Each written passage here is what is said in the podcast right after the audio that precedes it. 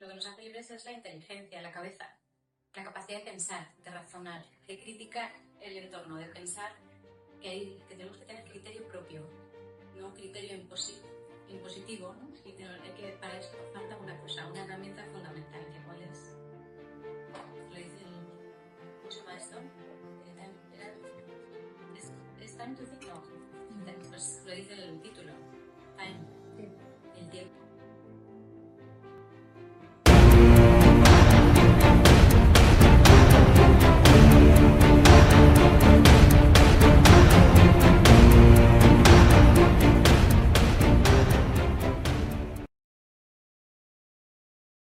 Fondo reflexionar y observar, ¿no? Partiendo de las cuentas, ¿quién soy? ¿Qué quiero? ¿Dónde voy? ¿Por qué? ¿Por qué quiero esto?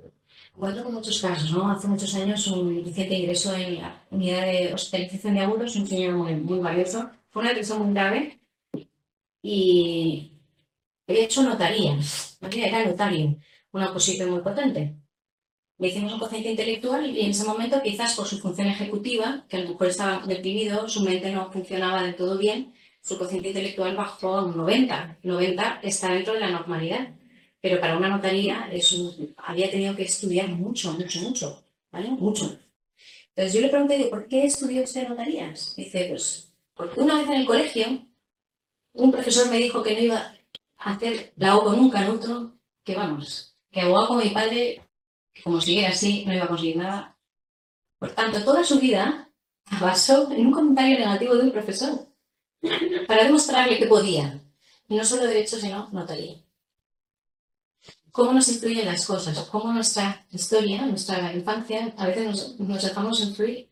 ¿no? Esta persona tenía que conocer, esta persona tenía que conocer, ¿no? Conocerse a sí mismo para y reflexionar en por qué hacía las cosas, ¿por qué es esto? Porque al final, eso no es un motivo por elegir una carrera, porque al final te, te quemas en el camino, ¿no?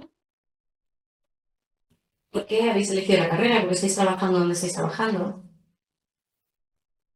¿Tenéis motivos por los que habéis elegido? ¿O porque no te daba más remedio, porque es la única opción que he tenido? ¿O porque de verdad me llenáis de sentido vuestro trabajo? Porque creo que es importante para, ¿no? Experiencias que se repiten, ¿no? Esto es un poco como el chiste, uno se va cayendo todo el rato y dice, este mundo está fatal las aceras, date el cordón, mátate el cordón, ¿no? Eso, el chiste este de que doctor, me duele aquí, cuando me toco me duele aquí, me duele aquí, me duele aquí, pero lo que tienes es el dedo roto. Es la manera en la que miras la vida lo que te está haciendo daño, no, no la vida en sí. ¿no? Entonces tienes que mirar cómo andas, mirar qué haces, cómo reaccionas ante las cosas. Porque hay que madurar, ¿no? Las reacciones, ¿por qué reaccionas de, de esa manera desproporcionada ante este comentario? ¿Por qué te ha caído mal esta persona de entrada? ¿Por qué?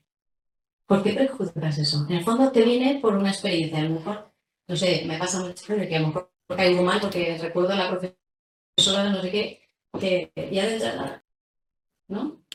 O porque tenemos prejuicios de la realidad que nos impiden llegar a la realidad, nos impiden conocer a la gente, conocer a las personas.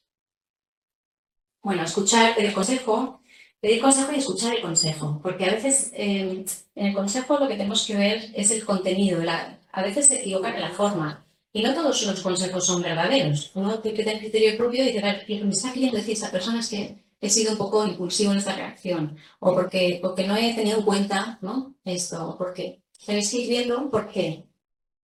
Feedback, coaching, psicoterapia, ¿no? El feedback en el fondo lo tenéis en el trabajo, os lo dice la y tenéis que ser valientes también en preguntar, ¿no? Eh, tenía un alumno que me decía que en un momento determinado en su profesión, pues perdió la ilusión, ¿no? Había hecho, estaba en, un, en una empresa, no, no, no, no quiero decir datos mucho, pero de- estaba, él había hecho derecho, estaba en una empresa de, mm, una empresa, consultoría, ¿vale? Entonces, empezó dentro del departamento que no le terminaba de gustar, pero bueno, él estaba ahí porque, oye, esa consultoría es conocida, en Madrid, en- y en Barcelona, en muchos sitios. Estos años, y oye, pues esto es muy aburrido, ¿no? Esto me, me, me estaba cansando, y empezó a desmotivarse. Entonces, yo le pregunté, entonces, ¿por qué elegiste eso? ¿Porque estaba guay la empresa? ¿Porque la consultoría está de moda y porque ganabas más que tus compañeros?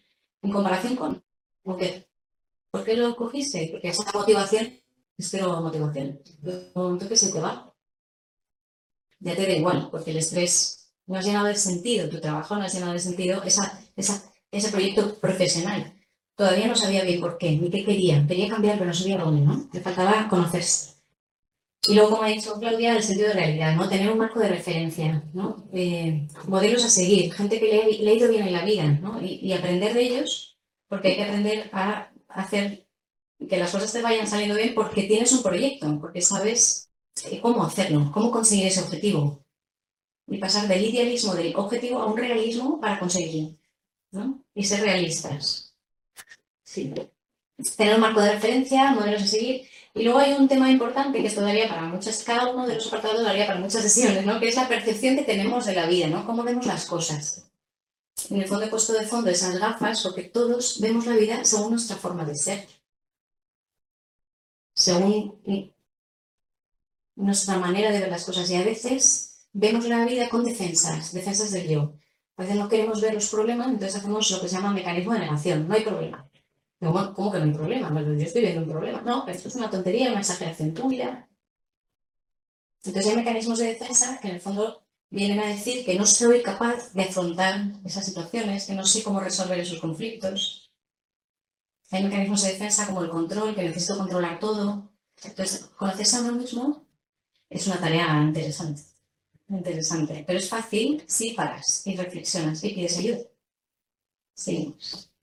Y una cosa que nos puede ayudar también, que es, bueno, este esquema viene a decir que ante un estímulo, eh, nuestra personalidad, ¿no? En nuestra personalidad tenemos variables biológicas, que esto daría para otra lesión, que es la parte genética, el cómo somos, que muchas veces viene de nuestro padre y nuestra madre, de nuestra familia, ¿no? Lo han dicho tus padres, eres igualita a tu madre. Eso se sienta muy mal cuando es un motivo de conflicto, ¿verdad? O eres igual que tu padre, pero oye, las cosas buenas también, ¿no? Entonces, cuando nos nuestras familias, ¿no? Esto es muy interesante porque a veces en nuestras reacciones imitamos lo que hemos vivido nuestros padres. Imitamos muchas reacciones de mi padre o de mi madre. Conforme pasa el tiempo, seguro que os habéis dicho, esto nunca lo haré. Esto hecho mi padre, nunca lo haré. Y de repente pasan los años y resulta que lo estás haciendo exactamente igual. Igual. Y te paras contigo mismo. En el fondo lo que no has aprendido es por qué actuaba tu padre de esa manera o por qué actuaba tu madre de esa manera para resolver el conflicto y no repetir el mismo error. Sí, bueno, entonces en el fondo hay variables biológicas que hemos heredado, variables efectivas de valor que le damos a las cosas, que eso es la afectividad, eso daría para otra sesión. Variables cognitivas, que es la manera en la que interpretamos la realidad, que accedemos a la realidad y cómo pensamos, nos hace sentir de manera diferente. Y luego variables inconscientes, esto es lo de Freud, que, que veremos que es el título de la sesión, lo que nadie sabe de él mismo. Bueno, y ante una, una realidad, una situación, reaccionamos de una manera diferente, cada uno. Tenemos una respuesta. Al observar esa respuesta, ese es el feedback de la observación. Pero también es muy interesante ver cómo nuestra conducta está repercutiendo en los demás. Eso es otro feedback distinto. La observación de qué está pasando, ¿no? Yo puedo reaccionar a una situación, pero eh, me voy quedando en el tiempo solo o sola. Entonces, al final, hay una consecuencia de mi comportamiento. No es que yo soy así. A lo mejor es que soy un poco vehemente, pero bueno, es que soy así. Entonces, ya, pero si eres así, vehemente, la consecuencia es que te estás quedando solo. Solo con cuatro personas que te aguantan. Y es tu familia porque es tu familia. ¿no? Entonces tienes, ahí tienes que ver qué, está pasando en tu forma de ser, que tendrás que cambiar para que no te repercuta negativamente. ¿Vale? Bueno, esto es una manera integradora de reconocerse a uno mismo.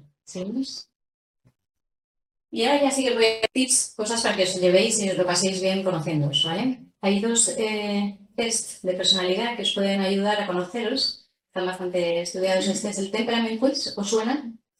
Vale, os animo a que lo hagáis porque tiene, os da un feedback de cómo sois en base al temperamento colérico, flemático y además más es interesante que eso lo podéis pasar a vuestra familia, a vuestra novia, a vuestro novio, ¿no? Para, ver si encajáis o en qué cosas vais a chocar, ¿no? Y os puede ayudar a conoceros. Y, y luego también hay otro, otra herramienta que se llama la ventana de Yofari, ¿os suena? Bueno, la ventana, ventana de Yofari es un como una plantilla para conocerse que podéis utilizar en ese preguntarle a los demás o preguntar a la familia, que soy yo. hay cosas de área pública que son que yo y los demás sabemos o conocemos en mí, ¿no? Esto es público y no me importa hablarlo, yo soy así, soy alegre, extrovertida, introvertida, eso me gusta, no hay problema. Eh, el área ciega es todo aquello que los demás ven, opinan perciben de mí yo desconozco. ¿no? Esto me encuentro con mucha gente que dice, no sé, yo soy muy tímida, o yo soy muy tímido. Y dice, y, le pregunta a la gente, dice, oye, ¿tú qué eres tan extrovertida? Y dices, yo, extrovertida. Entonces te vas conociendo y pues mejor no soy tan tímida como yo creía. Pues la creencia o la manera de verme no es tan objetiva. Porque en la percepción de uno mismo muchas veces nos perdemos objetividad. Por eso necesitamos el feedback de los demás para matizar o desdramatizar, porque las vivencias emocionales o de nosotros las vivimos siempre con mucha intensidad. Y cuando hablamos con los demás, pues pierde ese punto de emocionalidad que, cambia o tergiversa a veces las cualidades, ¿no? Sois muy bien Gracias.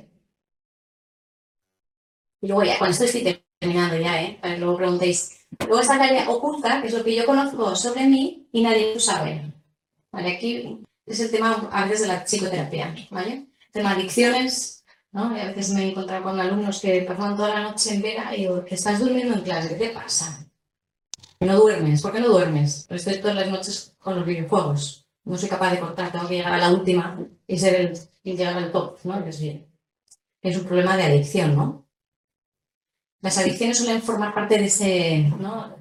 adicciones sentimentales, enganches emocionales, lo que no, no, le cuento a nadie, ¿no? Y estoy atrapada en una relación o atrapada en una relación adictiva, sentimental, ¿vale? Porque las, las relaciones sentimentales o los amantes son adicciones. Al final son adicciones, ¿no? Eso daría para otra sesión. Y luego el área desconocida, dice todo lo que no conocen los demás de mí ni yo conozco tampoco. Ahí Freud diría muchas cosas, ¿no? Bueno, área suele ser muy pequeña y a veces eso sí nos ayuda a través de la de la reflexión o del feedback o de unas buenas preguntas, ¿no? Preguntas de reflexión. De por qué lo haces, porque eh, de esta manera.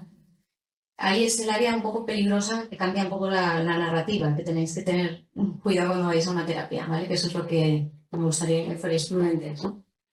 Y bueno, con estas dos herramientas creo que tenéis para rato. Y luego también hay otra muy divertida que es la 16FP, ¿sabéis cuál es? ¿Sí? Bueno, PF, 16PF, que es una Nada, está online, lo podéis hacer. son 16 personalidades o en base a roles, ¿vale? Que también podéis hacer muy divertido.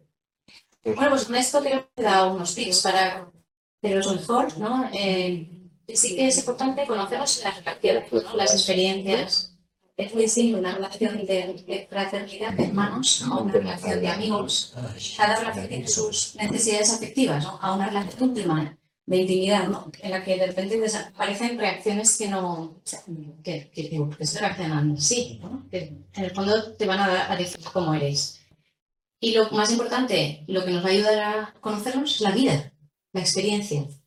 No necesariamente tengo que buscar novedad para conocerme o ponerme en riesgo para conocerme. ¿no? Esto es como decía a un paciente que tenía, que el pobre pues se metió en el tema de pornografía ya pero a, niveles muy, muy extremos, con, muy bizarros, muy, muy degradantes, que le hacían pensar de sí mismo que era un monstruo por ver eso. Y mm, le dije, oye, es que yo como médico, si tuviera que saber todo lo que tienen mis pacientes, o cómo lo viven, o cómo lo sienten, imaginaros, ¿no? Tendría que experimentar todo para saber cómo se siente uno que tiene sífilis.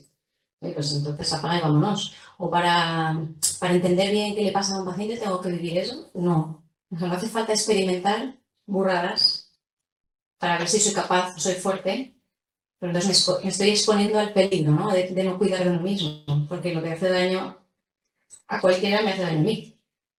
¿no? Ser prudentes en la experimentación. Y sí es verdad que hay que salir del área de confort, ¿no? de salir de nuestra, tener el control de todo en mi vida. Oye, rompe un poco acepta la incertidumbre, aprende a vivir sin controlar. ¿no? Cada uno tenemos que regularnos, normalizar.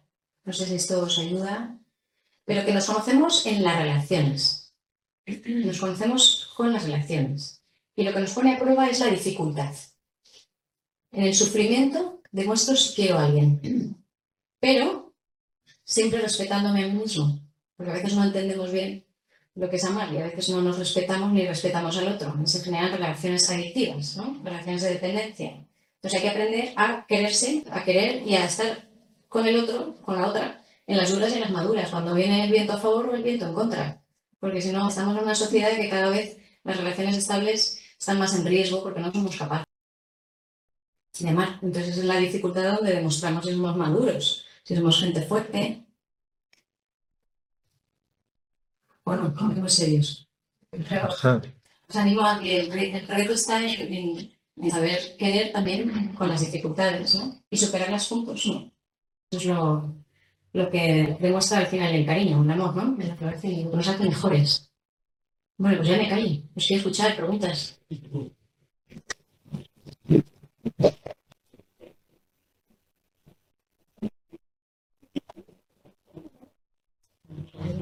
¿No hay preguntas? Yo tengo una. Venga. Has dicho antes que tenemos que tomar como referencia gente a la que le haya ido bien la vida. Entonces, a mí lo que me genera un poco de como pregunta es qué es que te vaya bien la vida, porque para mucha gente que yo conozco que te vaya bien la vida es trabajar en esa consultoría que has dicho antes. Entonces, ¿qué es que te vaya bien la vida? Tienes que decidirlo tú en base a tus valores. O sea, que te vaya bien la vida, si para ti que te vaya bien la vida es ser un, eh, en una, en una consultoría, ¿no? Pues seguirás ese modelo pero quizás ese modelo no es el que yo compartiría, ¿no? Tiene que ser un modelo que, te, que, en el fondo vaya acorde con otras cosas, ¿no? A lo mejor si esa persona es capaz de, de compaginar una vida familiar, porque también lo quiere, con ese trabajo, no hace mucho tiempo me vino una paciente que su marido le dijo antes de casarse, le dijo, yo tiendo a meterme demasiado en el trabajo, ¿no? Soy un poco adictivo al trabajo y soy muy responsable. Si vieras que en algún momento dejo de, de cumplir mis obligaciones o ves que estoy demasiado enganchado, por favor avísame, ¿no? Pasaron 10 años, tenían dos o tres hijos, no me acuerdo, y ella venía con un cuadro pues, de ansiedad. Y él también tuvo una crisis de ansiedad por la cual fue a un compañero mío. Y ella me cuenta toda esta historia y lo que le había pasado es que le decía a su marido, lo que digo, aquella vez antes de casarse, le había dicho varias veces, yo creo que esta empresa, este momento, esta situación no te viene bien, no, no, estás atrapado, como me dijiste, yo te estoy llamando a la puerta te lo estoy diciendo. ¿Creéis que él escuchaba? Tuvo su crisis de ansiedad, pensaba que era el corazón, que le iba a dar un infarto, entonces era una crisis de ansiedad. Y, nada, pues al final conseguí que viniera a consulta y le hice ver un poco lo que su mujer me decía, me decía, le ayudé un poco a la mujer. Eh, no me quiere mucho él ahora, eso no me quiere nada. Yo no quiero que me quieran, yo quiero ayudar a la gente. Entonces él recapacito le ayudó, ¿no? Pero hacía falta alguien que le dijera la verdad. Y a veces decir la verdad nos duele, pero en el fondo, con el tiempo yo creo que lo agradecerá, aunque sido yo el hueso duro de la situación. Y la situación familiar mejoró, realmente él ha cambiado de empresa, no es que esté súper feliz porque su ambición, que también hay una adicción a la ambición, le podía, ¿no? Le podía. Pero su familia estaba teniendo muchas lagunas, sus valores también, había dejado de hacer muchas cosas que él quería en el fondo o por lo menos tenían su proyecto vital, ¿no? Entonces, modelos, ¿qué modelo queréis? ¿Qué quiero a, largo plazo? Para que lo que estoy haciendo hoy me lleve allí. Tercer chequeo, ¿no? Entonces, otro punto que, con el que un tip que os podéis llevar es parar a pensar. Si está muy pensado, muy bien, la, la, sociedad está, o sea, la sociedad no. Yo creo que la cultura occidental está muy bien pensada, porque tiene valores muy profundos, muy arraigados, que nos los estamos cargando. Y es, el domingo está para descansar. ¿O no? El séptimo día, descanso. El domingo está pensado para descansar, porque nuestra mente necesita descanso. Y el domingo tendríais que no mirar el móvil, no mirar pantallas, no mirar la tele. Nada. Estar con la familia, estar con vosotros, tener vuestro tiempo para pensar. A veces sois capaces. ¿No? Y luego todos los días una hora de no móvil, de reflexión, de pensar. Si está todo muy bien pensado, pero no lo vivimos. ¿no? Nos puede la actividad y las cosas, no sé qué vamos a perder, pero lo perdemos al final la vida, ¿no? No vivimos. No vivimos. Bueno, no sé si te he respondido.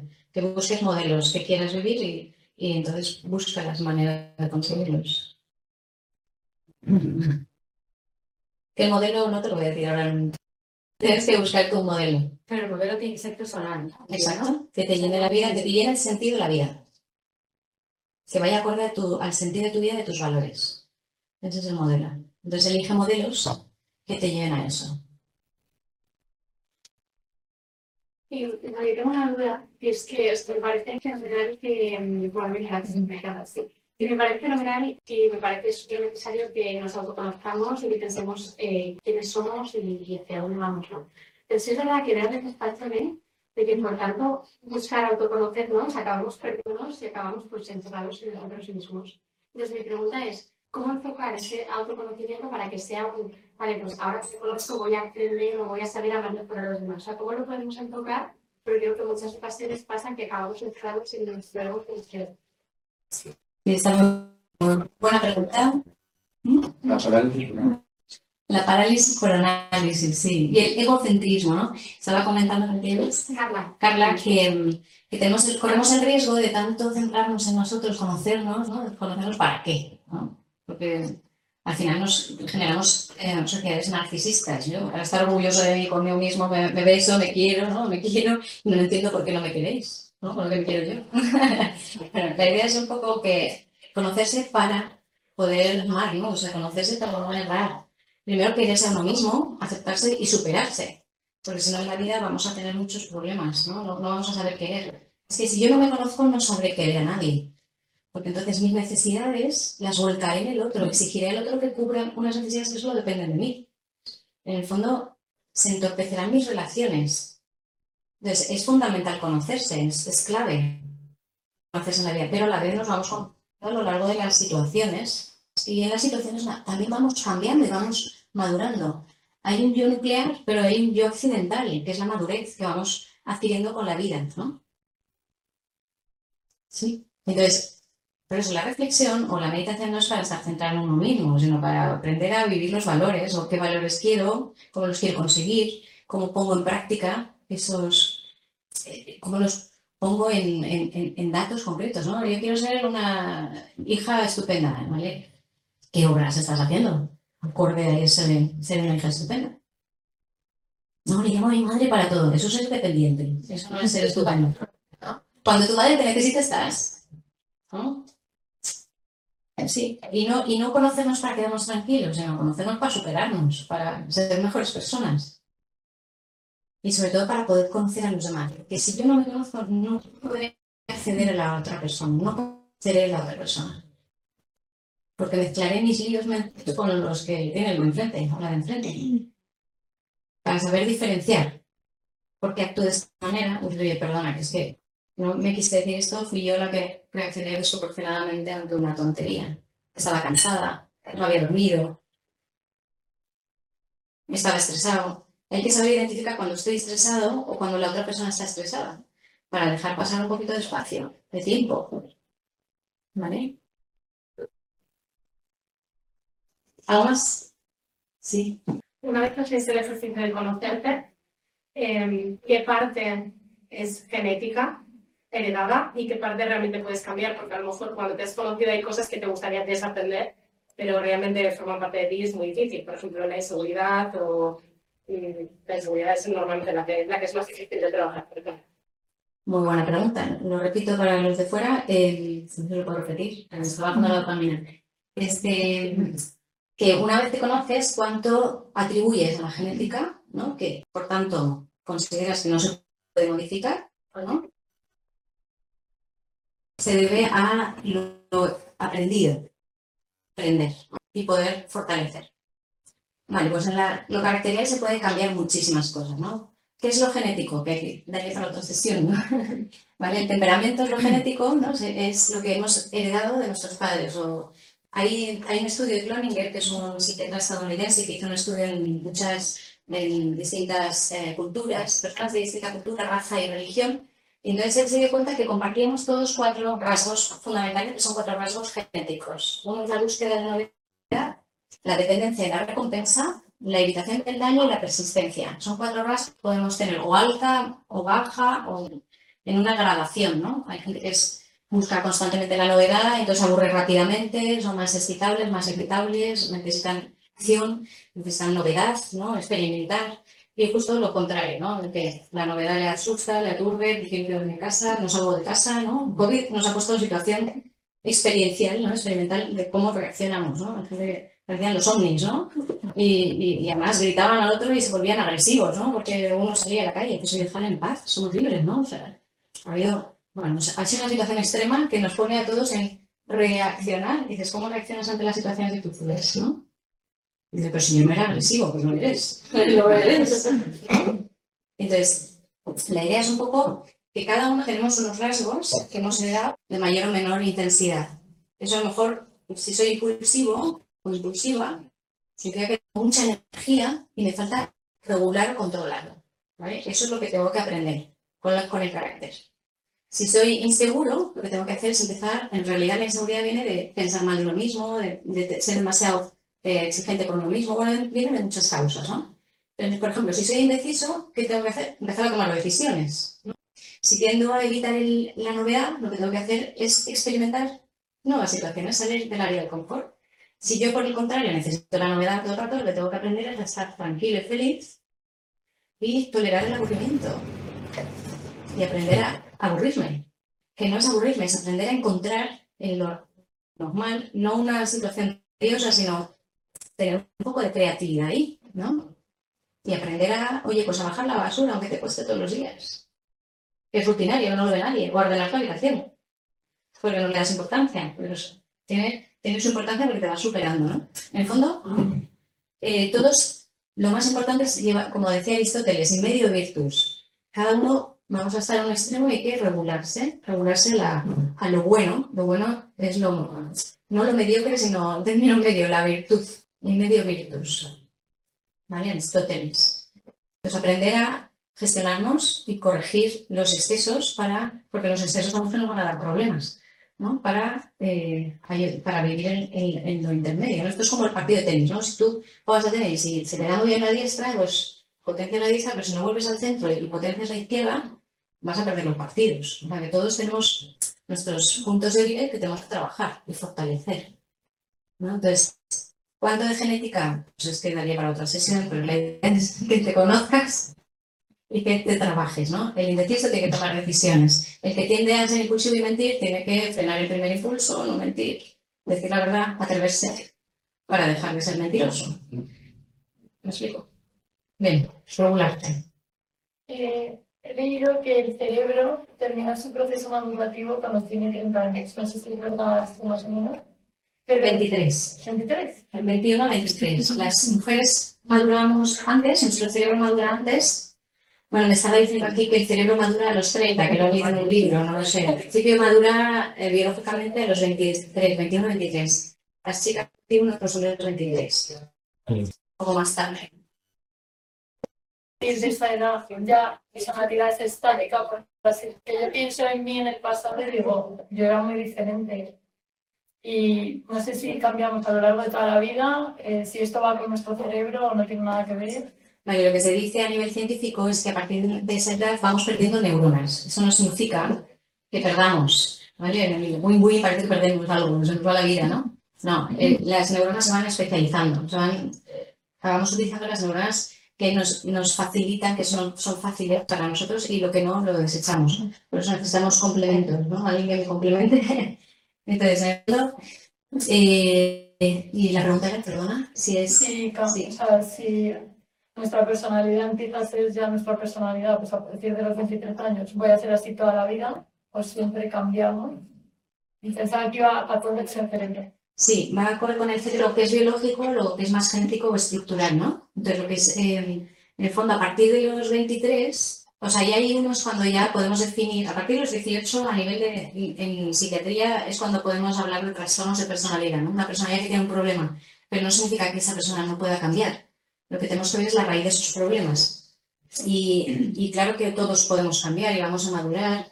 La impulsividad cede o baja con la edad y se vuelve a acentuar con la edad. porque Porque perdemos fuerza psicolo- eh, no psicológica, la fuerza prefrontal, ¿vale? Los abuelitos, las personas mayores van perdiendo resistencia, no se impacientan antes, aguantan menos. Entonces, la, la tendencia la impulsividad que tenían ya de jovencitos, pues van a volver cuando sean mayores, ¿no? Entonces, Si no nos trabajamos mucho y somos un poco cascarrabias ahora, pues imaginaros cuando tengáis 80 años, ¿no? Entonces hay que trabajarse mucho ahora, de jóvenes, para ser un carácter du- du- dulce, fácil, ser personas fáciles de convivir, porque si no, la vida se hace muy complicada, ¿no? Se puede trabajar en la personalidad mucho, toda la vida, toda la vida estamos dejando, ¿no? Y no somos los mismos que hace 10, 20 años, para nada. Pero sí hay que saber cuidarse, saber trabajarse, saber superarse e ilusionarse. Querer ser uno mismo es muy bueno, no, no de una manera narcisista, sino de quererte, pero mejor. Quererte mejor. Y a la vez ser uno mismo. O sea, que a veces el exceso de, de exigencia o de ser más, o eso, eso no sería sano. ¿vale? Aceptarse como uno es, pero y superarse las cosas que tenemos más dificultad. ¿no? Sobre todo para hacer felices a los más. Y así seremos felices nosotros, ¿no? Tener personalidades sanas, porque si no, las personalidades enfermas no son felices ni hacen felices a los demás. ¿No? Bueno, pues yo creo que ya, ¿eh? Que hay que Are you saying?